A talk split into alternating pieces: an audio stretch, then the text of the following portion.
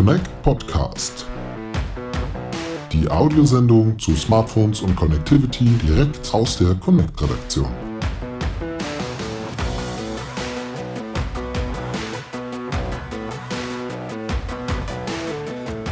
Ja, hallo und herzlich willkommen zu einer neuen Folge unseres Connect Podcast. Mein Name ist Lennart Holtkemper und wir waren jetzt ja leider einige Wochen, wenn nicht sogar Monate etwas abstinent, was diesen Podcast angeht, aber das soll sich nun wieder ändern. Wir planen nämlich die Reaktivierung und wir wollen jetzt regelmäßig, ähm, am liebsten wöchentlich, über neue spannende Tech-Themen sprechen, über neue Produkt- und Servicetests und über Kaufberatungen und Ratgeber, alles rund um Smartphones, Connectivity und äh, ja, allem rund um Connect. Mit mir im Studio, damit das Ganze nicht so einseitig ist, ist mein lieber Kollege Konstantin. Hallo. Genau, ich freue mich, dass ich dabei sein darf. Wir reaktivieren den Connect Podcast und starten dabei gleich auch nicht nur mit der News der Woche, sondern mit einer News des Jahres fast sozusagen. Denn die Connect wird 30 Jahre alt. Ja, Happy C-Day sozusagen. so sieht's aus. Genau, wir feiern in diesem Jahr das 30-jährige Bestehen und äh, bei Connect dreht sich also alles seit drei Jahrzehnten rund um Mobilfunk, Vernetzung, Hardware-Tests, Kaufberatungen und so weiter und so fort. Und angefangen hat es mit der Ausgabe 1 1993. 30 Jahre ist das her eben jetzt mittlerweile und die Entwicklung, die sich dabei abgespielt hat, die ist eben wirklich spannend, jetzt auch in Retrospektiv nochmal nachzuvollziehen. Es gab einige Highlights, wie sich das Ganze entwickelt hat.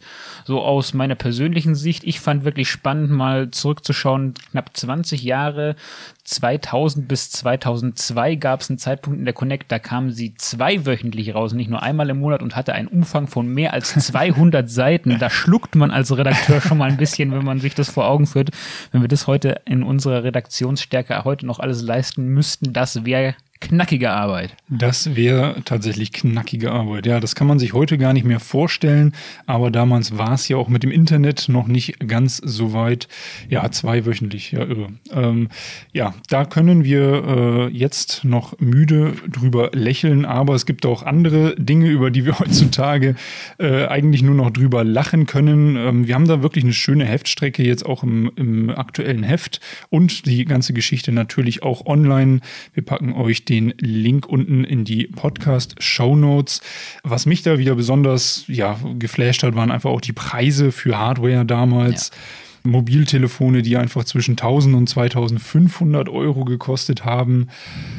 Ja, das ist. Das ist auf jeden Fall eine Ansage gewesen. Auch wenn man sich die alten Modelle nochmal anschaut, die wir auch in der Heftstrecke nochmal zusammengetragen haben, was das teilweise einfach für Klötze waren, aber auch einfach nochmal einen Blick auf die alten Blackberries zu schmeißen, dann zu sehen, als das erste iPhone rauskam, was ja das auch für ein Gamechanger war, mhm. dann für die weitere Entwicklung von Smartphones in der ganzen Optik, das einfach wirklich nochmal schön zu sehen. Ja, Datenraten haben sich natürlich auch komplett gewandelt über die Zeit. Also früher musste man damit deutlich weniger auskommen, als man es heute kann. Ja, also die Tarifentwicklung ist natürlich äh, sagenhaft. Damals hat man noch einige hundert D-Mark, damals waren das ja noch D-Mark, für, für irgendwelche Mobilfunktarife gezahlt. Und wir haben da so ein schönes Beispiel auch gebracht. Wir machen ja auch YouTube und äh, da ist auch HD ja immer noch, obwohl es schon 4K und 8K und so gibt, äh, immer noch eine wichtige Größe und ein, ein 7 Gigabyte HD, Full HD Video hätte damals einfach 726 Tage zum Download gebraucht. ja, das hätte ein bisschen gedauert. Hätte ein bisschen gedauert und äh, wäre auch ordentlich ins Geld gegangen. So ein paar hunderttausend Euro hätte das damals gekostet mhm. mit den Tarifen. Wow.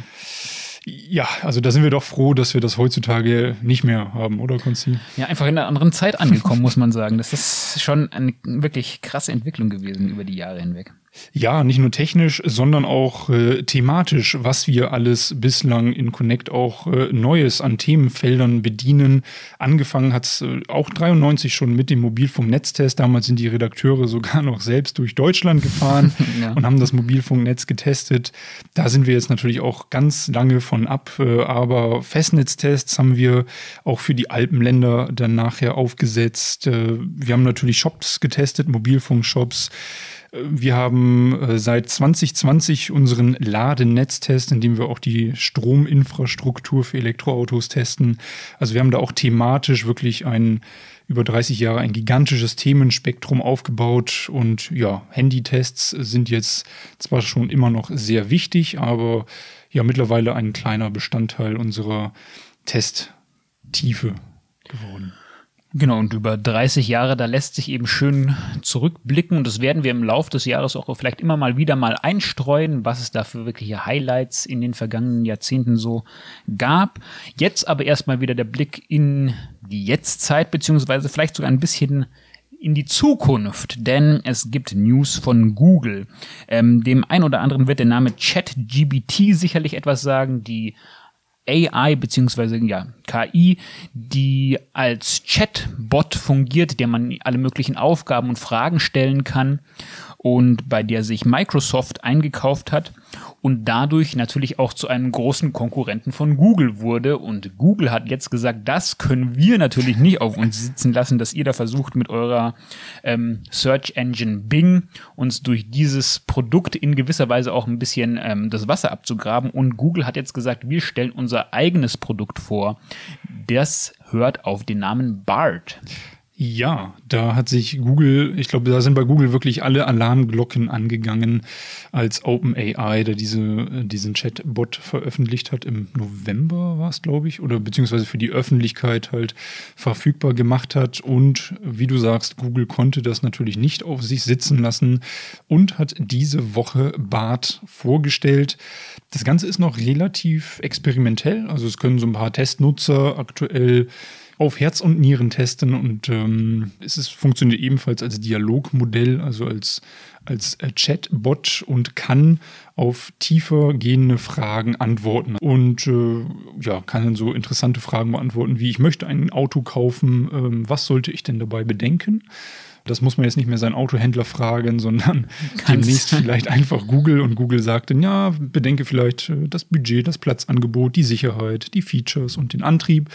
Oder äh, beispielsweise auch sehr interessant fand ich so eine Frage wie, was ist denn, also ich möchte Gitarre oder Klavier spielen lernen, was ist denn einfacher zum, zum Lernen? Ja, da kann dann Google demnächst auch eine, ja, eine Antwort drauf geben, die über die reine Forensuche oder das Vorschlagen von Suchergebnissen hinausgeht. Das ist ja das Interessante daran. Auf dar darauf kann man sich dann eben wirklich freuen, dass man sich in Zukunft eben nicht mehr durch verschiedene Webseiten klicken muss, um irgendeine Information zu erhalten, sondern man gibt im Idealfall wirklich seine spezifische Frage ein und die KI macht den ganzen Rest und übernimmt den Hauptteil der Arbeit und wird im Idealfall dann immer besser. Das ist natürlich das Ziel von Google, um seine eigene Websuche dadurch immer besser für den Nutzer gestalten zu können.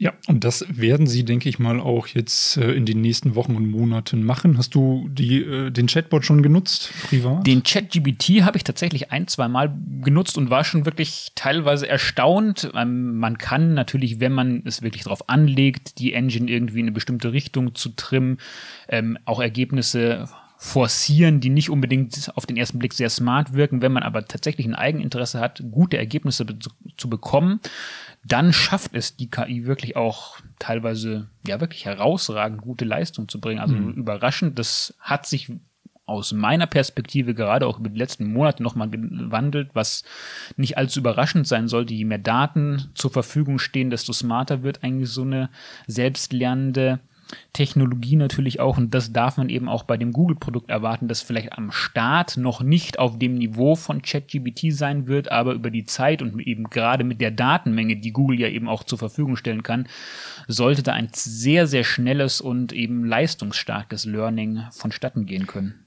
Da bin ich mir auch ganz sicher, denn Google hat auch jetzt bei einer Präsentation auch weitere KI-Features für bestehende Dienste vorgestellt, unter anderem ein Update für Google Lens, also diese diese Kamera-App, wo man einfach ja ein Foto macht von Objekten und die dann äh, durch Google jagen kann und dann herausfinden kann, um was es sich dabei handelt. Und das Ganze ähm, ja, bekommt jetzt das Update, dass man das quasi als Kombisuche nutzen kann. Also man kann mit Bildern und Fragen beziehungsweise Text gleichzeitig suchen. Und so könnte ich jetzt einfach dein Pulli fotografieren und sagen, gibt es das Ganze auch in weiß oder in rot oder ich fotografiere einen Sessel und möchte gerne wissen, ja, gibt es das vielleicht auch in gelb, das Produkt und äh, kann da wirklich die Suche nochmal deutlich weiter eingrenzen und für mich deutlich besser nutzbar machen als zuvor.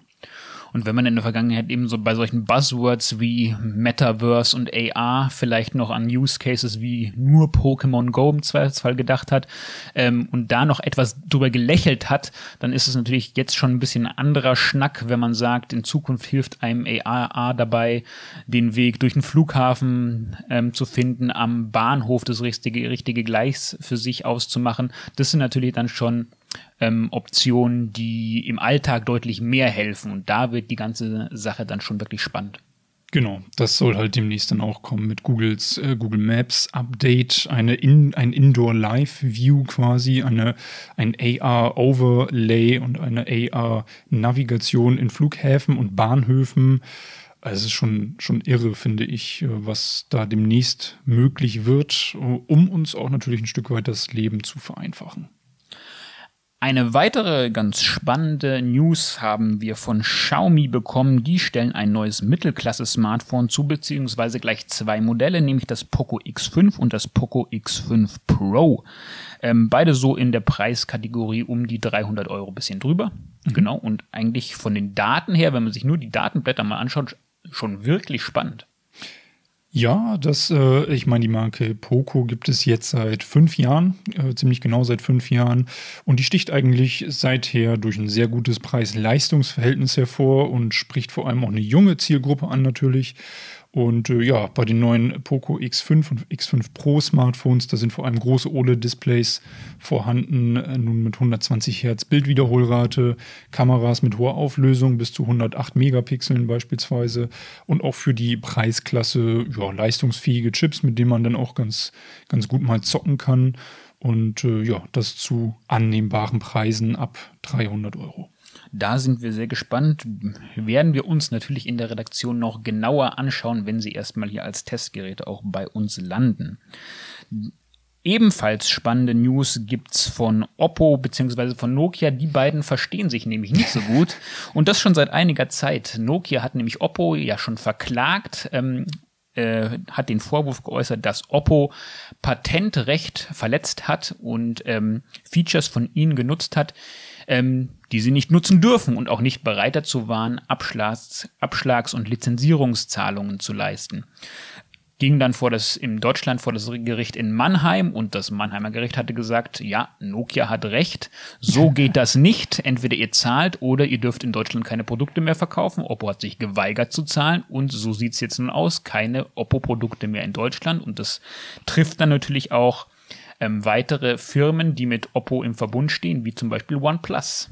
Genau, OnePlus und äh, Realme auch, die gehören ja zu Oppo und äh, da sieht es dann leider jetzt auch ein bisschen düster aus auf dem Smartphone-Markt, was die drei Marken angeht.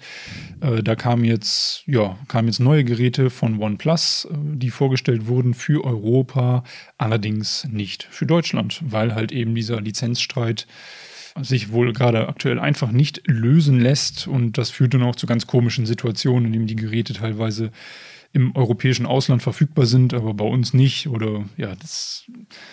Genau, einfach über die Grenze geblickt nach Österreich. Da gilt dieses Verkaufsverbot nicht. Man kann problemlos Oppo oder OnePlus Produkte aus Österreich bestellen. Auch Werbung läuft da ganz normal weiter, was eben auch zu dieser witzigen Situation mhm. führt. Man hört teilweise deutschsprachige Werbung dafür, aber die eben aus Österreich kommt, für Produkte, die es hier in Deutschland so nicht zu kaufen gibt. Also nach wie vor irgendwie ein, ein seltsamer Fall.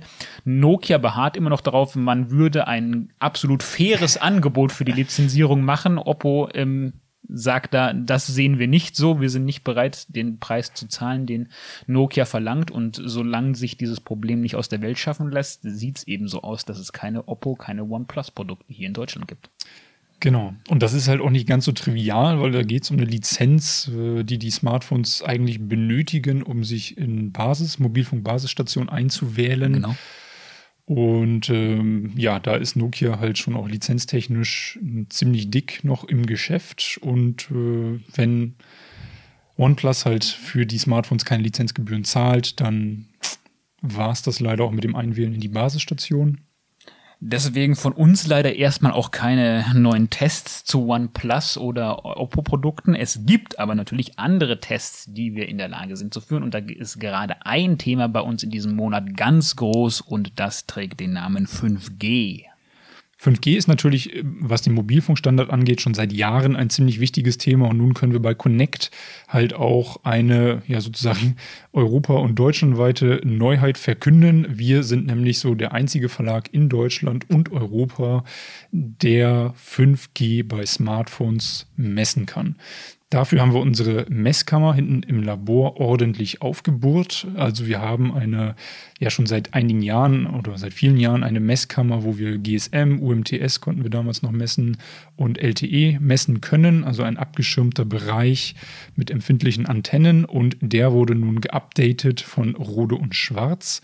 Da haben wir als Verlag ja recht viel Geld in die Hand genommen. Der ganze Ausbau hat eine halbe Million Euro gekostet und äh, nun haben wir neue Hardware, neue Software und können den 5G-Empfang bei Smartphones messen, was natürlich auch immer wichtiger wird, weil natürlich auch das Netz in Deutschland und Europa immer weiter ausgebaut wird und 5G eigentlich jetzt auch schon vor allem in den Städten und um Umgebungen sehr flächendeckend verfügbar ist. Und da wollen wir euch natürlich auch eine Richtschnur geben, wie gut ist denn überhaupt der 5G-Empfang bei den neuen Smartphones. Genau, das Ganze hat ein bisschen gedauert. Es war nichts, was irgendwie innerhalb von ein, zwei Tagen mal schnell gemacht gewesen wäre. Also es sind keine Messungen wie beispielsweise Ausdauertest von einem Smartphone, wo, Smartphone, wo, das, wo man das Gerät wirklich mal nur kurz anstöpselt, schaut, wie lang hält's und dann ist der Test fertig, sondern ähm, 5G-Messung wirklich ein komplexes Thema, ähm, was für Zukunft aber einfach sehr, sehr wichtig sein wird. Man sieht es ja schon, wie ähm, stark 5G als Standard voranschreitet. Ähm, und das wollen wir natürlich auch bei der Connect ordentlich testen können. So viel aber zu der Theorie. Jetzt wollen wir natürlich auch irgendwann mal schauen, was haben denn die Testergebnisse zutage gebracht? Ja, du hast es gesagt, es ist relativ komplex gewesen, das Ganze zu implementieren und das hängt halt auch damit zusammen, dass wir 5G ähm, non-standalone messen. Das heißt, dass wir oder dass das Smartphone erst eine LTE-Verbindung braucht als Anker, um halt eine 5G-Verbindung aufzubauen. Und da messen wir jetzt vier Bänder, also im 700 Megahertz-Bereich, im 1800, 2100 und der wichtige äh, 3600 Megahertz-Bereich, der gerade für die Stadt sehr, sehr wichtig ist oder essentiell ist und der ja, ich sage jetzt mal, ähm, für 5G somit am wichtigsten ist, weil da auch die größten Datenraten und die größten Geschwindigkeiten natürlich äh, rausgekitzelt werden können.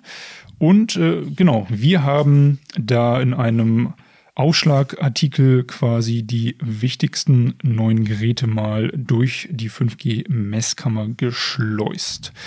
Ganz vorne mit dabei ist unter anderem Samsung mit den S22er Modellen. Also die neue Modellgeneration von Samsung, die ist aktuell bei uns noch im Lab. Da werden wir dann die 5G-Daten natürlich nachreichen. Gemessen haben wir damals noch die S22er-Reihe und da ist zum Beispiel das S22 Ultra oder das S22 Plus mit dabei mit einem sehr guten 5G-Empfang. Nicht ganz so gut abgeschnitten hat beispielsweise Apple mit dem iPhone 14 Pro Max. Die schaffen es lediglich auf ein Gut, immer noch solide, aber nicht in der absoluten Premium-Kategorie der 5G-Smartphones, wie es zum Beispiel Samsung geschafft hat. Genau, und das machen wir, und das sagen wir jetzt auch nicht, weil wir Apple-Bashing betreiben wollen. Wir messen da jedes Gerät mit denselben Voraussetzungen. Die Messungen sind alle reproduzierbar. Das heißt, da stellt sich keiner einfach nur unter die Antenne und hält das Smartphone in die Luft, sondern es ist alles automatisiert und äh, dass Apple da bei dem Empfang ja noch nie ganz vorne mitgespielt hat, das ist uns seit Jahren bewusst und das messen wir auch seit Jahren. Und äh, Apple hat da beim, beim neuen iPhone 14 Pro ja einen immerhin noch guten äh, 5G-Empfang und auch LTE-Empfang aber kann da halt nicht in der Spitzengruppe mitspielen, wie es beispielsweise Google kann. Ähm, also die neue äh, Google Pixel 7 Generation hat beispielsweise bei 5G beide, also das Pro-Modell und das, das normale Modell, die haben beide einen sehr guten 5G-Empfang. äh, vorzuweisen. Das hat uns auch gefreut. Und was halt auch ganz interessant ist, dass jetzt ein guter LTE-Empfang nicht gleichzeitig zu einem sehr guten oder guten 5G-Empfang führt. Also das war auch interessant zu sehen. Das haben wir zum Beispiel bei den Modellen von Samsung gesehen, mhm. die eigentlich LTE-mäßig alle durch die Bank immer hervorragend abschneiden, aber bei 5G nicht alle perfekt waren, sondern das S22 Ultra war, glaube ich, ganz weit vorne. Genau. Aber das S22 dagegen hat leider keinen sehr gut erreichen können. Richtig, also das kleinste Modell der, der Top-Generation, das hat äh, von uns ein befriedigend bekommen im 5G-Empfang. Gerade bei diesen 3,6 Gigahertz, ja, hatte es doch ordentlich mit, äh, mit der Empfindlichkeit auch zu kämpfen, sodass da kein, ja, sehr gut erreicht werden konnte. Wir haben es auch mehrere Male gemessen, also es kann eigentlich kein Messfehler sein. Und äh, das war dann auch nochmal interessant zu sehen, dass halt, ja, ein sehr gutes LTE-Empfangsbild nicht mit einem sehr guten 5G-Empfangsbild einhergehen muss. Und daran sieht man eigentlich auch gleich die Wichtigkeit, warum wir solche Tests machen. So einfach lassen, lassen sich eben Werte nicht von einer Kategorie zur nächsten transportieren, sondern es muss schon alles einzeln nochmal ordentlich gemessen werden. Und dafür Richtig. steht die Connect, wie ihr natürlich wisst. Genau. Alles auch nochmal nachzulesen im entsprechenden Artikel, den wir euch unten verlinken. Auch getestet bei der 5G-Wiedergabe haben wir das Falt-Smartphone von Samsung. Und wenn wir da schon bei Falt-Smartphones sind, da gibt es auch noch eine Neuigkeit von Motorola. Die stellen nämlich ein neues Falt-Smartphone vor, die, das in Konkurrenz zu Samsung tritt. Und das ist das Razer 2022. Da hat Motorola auch einen weiteren Falter auf den Markt gebracht, den wir getestet haben. Was bei uns, äh, was uns gut gefallen hat, sind natürlich die kompakten Abmessung des Geräts. Also ein Fall-Smartphone ist halt von Natur aus einfach sehr leicht und äh, verschwindet sehr gut in der Hosentasche. Und auch die Haptik und Verarbeitung ist wirklich auf dem Niveau eines klassischen Top-Smartphones. Aber das sollte es auch sein, finde ich, für 1200 Euro. Oh ja. Also ganz günstig ist das Gerät nicht. Es kann trotzdem auch mit einem Außendisplay dienen. Also wer das Smartphone jetzt nicht zwingend aufklappen möchte, der findet halt die wichtigsten Infos immer noch im zugeklappten Zustand vorne auf dem Gerät. Das so, ja, 2,7 Zoll groß ist. Also ist nicht riesig, aber es reicht halt für die wichtigsten, für die wichtigsten Dinge. Ähm, ja, so ein bisschen Abstriche machen muss man mit dem neuen Falter bei Motorola aber schon, denn kabelloses Aufladen wird nicht unterstützt. Das ist bei Fall-Smartphones wohl auch einfach schwierig unterzubringen. Und äh, ja, die IP-Zertifizierung ist halt leider, fällt halt leider sehr niedrig aus. Das ist ja was, worüber man sich generell immer bei Fall-Smartphones ein bisschen Sorgen macht, nämlich die Langlebigkeit. Mhm. Ähm, das Samsung ähm, Fall-Smartphone ist immerhin IPX8 zertifiziert, also komplett wassergeschützt. Den Standard bietet ähm, Motorola leider nicht, lediglich IP52, also Spritzwasser geschützt, aber eben nicht komplett wassergeschützt. Auch dadurch, dass sich diese Phones falten lassen, muss natürlich das OLED-Display relativ dünn gestaltet werden. Das heißt, teilweise kann man sogar mit dem Fingernagel eindrücken. Da ja. sollte man eben gut Acht geben, dass man sorgsam mit dem Gerät umgeht. Ja, das stimmt. Äh, und man macht natürlich auch für den Preis von 1200 Euro gewisse Abstriche. Also für 1200 Euro bekommt man natürlich schon ein top normales Top-Smartphone mit einer hervorragenden Ausstattung und wassergeschützt und staubgeschützt und so weiter. Die Kamera auch bei regulären Smartphones ja. natürlich besser, einfach weil ja. die Tiefe bei ähm, äh, Fall-Smartphones nicht so weit gegeben ist, um da riesige Kamerasysteme reinzukloppen.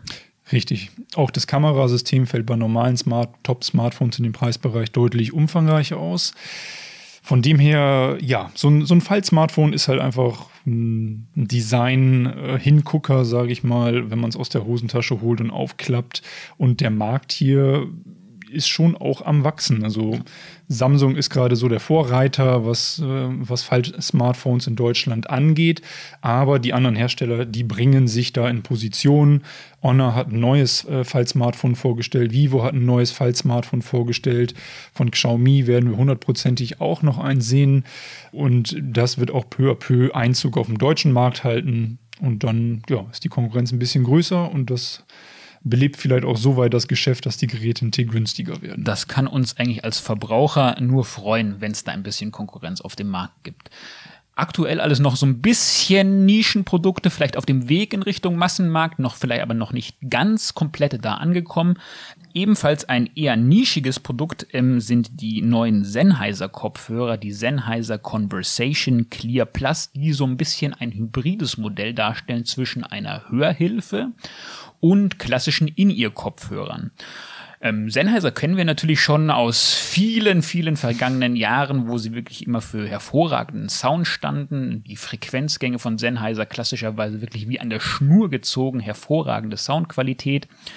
Und seitdem 2021 der Schweizer Hörgerätehersteller Sonova jedoch die Kopfhörersparte von Sennheiser übernommen hat, ändert sich das zumindest so ein kleines bisschen. Jetzt steht Musik, Wiedergabequalität vielleicht nicht mehr ganz oben auf der Prioritätenliste, sondern die Stimmverständlichkeit, die Sprachverständlichkeit nimmt einen immer wichtigeren Punkt ein.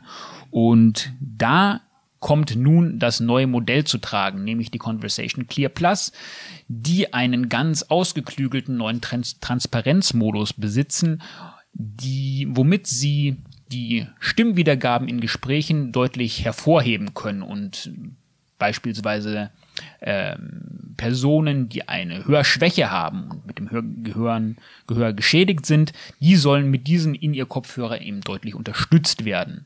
Das klappt in unserem Test eigentlich auch schon meistens recht gut, vor allem dann, wenn es wirklich nur eine Person gab, mit der man sich unterhalten hat und die beispielsweise in einem in einer Geräuschkulisse stand, wo es ein einheitliches ähm, basslastiges Rauschen gab. Da konnte das Rauschen wirklich sehr gut herausgefiltert werden. Die Stimme wurde sehr schön in den Vordergrund gestellt. Gab es dagegen mehrere Stimmen, wurden tendenziell alle Stimmen nach vorne gehoben und nicht nur die des am nächsten zu dem Hörenden befindenden Gesprächspartners, sondern wirklich alle Stimmen wurden mhm. hervorgehoben. Das ist mal positiv, mal ein bisschen auch schwieriger dann zu verstehen. Ähm, insgesamt klappt der Transparenzmodus aber wirklich gut, auch weil er in der App sehr schön feinjustiert werden kann. Wo man Schwächen attestieren muss, leider bei Sennheiser, ist die Musikwiedergabe, denn die ist nicht so gut wie bei anderen vergleichbaren In-Ear-Kopfhörern. Wenn man sich da den Frequenzgang anschaut, da fehlt es doch an Power im Tiefbassbereich. Der Hochtonabfall kommt relativ früh. Die Höhen werden generell nicht so schön aufgelöst, wie man sich's wünschen würde. Also insgesamt ist die Soundwiedergabe nicht auf dem Top-Niveau, wie man sonst von Sennheiser kennt. Das ist ein bisschen schade. Ähm, auch die Bedienung, ähm, einige Features fehlen dann eben doch. Wir bekommen leider eigentlich eher einen veralteten Bluetooth 4.2 Standard. Dadurch haben wir auch keine Multipoint-Anbindung, kein Google Quick Pair. So die tägliche Bedienung hakt an einigen Stellen doch etwas. Deswegen ähm, da würde man sich doch ein paar Features mehr wünschen. Ein bisschen schade, dass da nicht noch mehr passiert ist. Hm. Das Ganze auch für eine unverbindliche Preisempfehlung von 849 Euro nicht gerade ganz günstig. Ui, ui, ui. Daher wirklich ein Nischenprodukt, so das Modell zwischen einer Profession einem professionellen Hörgerät und einem klassischen In-Ear-Kopfhörer, aber ganz sicherlich nicht für den Massenmarkt gedacht. Ja, also da ähm, ja, schauen wir mal. Sennheiser hat natürlich auch noch andere Kopfhörer im Programm. Und äh, wenn ihr euch jetzt fragt, ja, was für ein Kopfhörer soll ich mir eigentlich in die Ohren drehen, da hast du, Konsti, ja auch ja, einen schönen Ratgeber geschrieben über die unterschiedlichen Formen von äh, In-Ear-Kopfhörern, dass man da vielleicht so eine kleine Hilfe hat für den nächsten Einkauf. Genau, findet ihr entweder auf unserer Website connect.de oder auch auf unserem YouTube-Kanal, da gibt es auch ein kleines Video dafür. Es gibt eben zig verschiedene Kopfhörerformen, allein bei den In-Ear-Modellen. Es gibt klassische In-Ears, Earbuds, die so einen kleinen Steg haben, mit der die, ähm, mit der der Tragekomfort verbessert werden soll. Es gibt Wingtip-Aufsätze, wo sich diese Gummi Streben so ein bisschen mit der Ohrmuschel verhaken sollen. Es gibt Nackenbänder, es gibt hybride Modelle. Ein ganz neues Modell von Ultimate Ears hat Ohrstücke aus intelligentem Fotopolymer, die sich an die eigene Ohrform sogar noch mal einpassen, indem sie wahr werden und so fast eine Art Abdruck von dem, von der Ohrmuschel machen. Also da passiert ganz viel Spannendes. Wir haben euch da eben einmal eine kleine Übersicht erstellt, für welche für welchen Ohrtyp welcher Kopfhörer vielleicht am besten passen könnte und was euch da wirklich nutzen sollte. Ja, verrückt. Einen weiteren Ratgeber haben wir zum Abschluss noch. Da geht es nämlich um das Thema Festnetz. Genau, da haben wir ein Festnetz-Schmankerl für euch. Wir haben nämlich die Festnetzanschlüsse im Check, im Preis-Leistungscheck im Heft und auch online und äh, das Ganze nach Nutzertypen gestaffelt, also für den Budget-Nutzer, für den normalen Nutzer, für den Heavy-User. Da haben wir ganz einfach mal geschaut, was sind die besten Tarife in Kombination mit der besten Festnetzqualität und der besten, mit der besten Service-Hotline natürlich.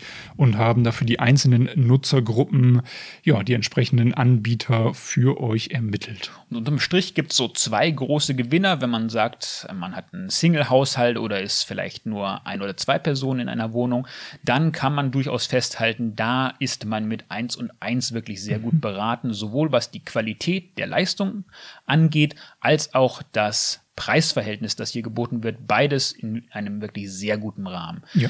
Dagegen hat man eine Großfamilie, vielleicht mit wirklich sogar zwei, drei, vier Kindern zu Hause oder einen kleinen Bürokomplex mit mehreren Mitarbeitern. Dann sollte man lieber auf einen anderen Hersteller greifen, bei dem ich mir immer noch nicht so ganz sicher bin, wie man den wirklich ausspricht. Vielleicht kannst du mir da weiterhelfen. Pure? Pure, okay, hervorragend. Genau, da äh, hat Pure die Nase vorne mit Kabelanschlüssen bei den vielen Nutzern und Power-Nutzern. Ja, also Glasfaser bieten sie auch, äh, sehe ich gerade. Also da ist wirklich einiges dabei. Ähm, falls ihr euch da weiter einlesen möchtet, äh, auch der Artikel hängt natürlich unten in der Beschreibung. Und das war's dann eigentlich auch schon wieder für diese Woche. Wir würden uns natürlich sehr freuen, wenn ihr auch nächste Woche wieder mit dabei seid. Dann haben wir Neuigkeiten. Unter anderem steht ja so ein ganz kleines Event auch Ende Februar in Barcelona an, über das wir nach und nach natürlich auch noch mehr berichten wollen. Genau, da geht's dann wieder nach Barcelona auf die Messe, so die Messe des Jahres im Mobilfunk- und äh, Telefonbereich. Der MWC, der steht wieder an und da ja, werden wir euch nächste Woche ein bisschen was zu erzählen, was man da zu erwarten hat. Und dann sagen wir schon mal Ciao und bis nächste Woche. Bis nächste Woche. Tschüss.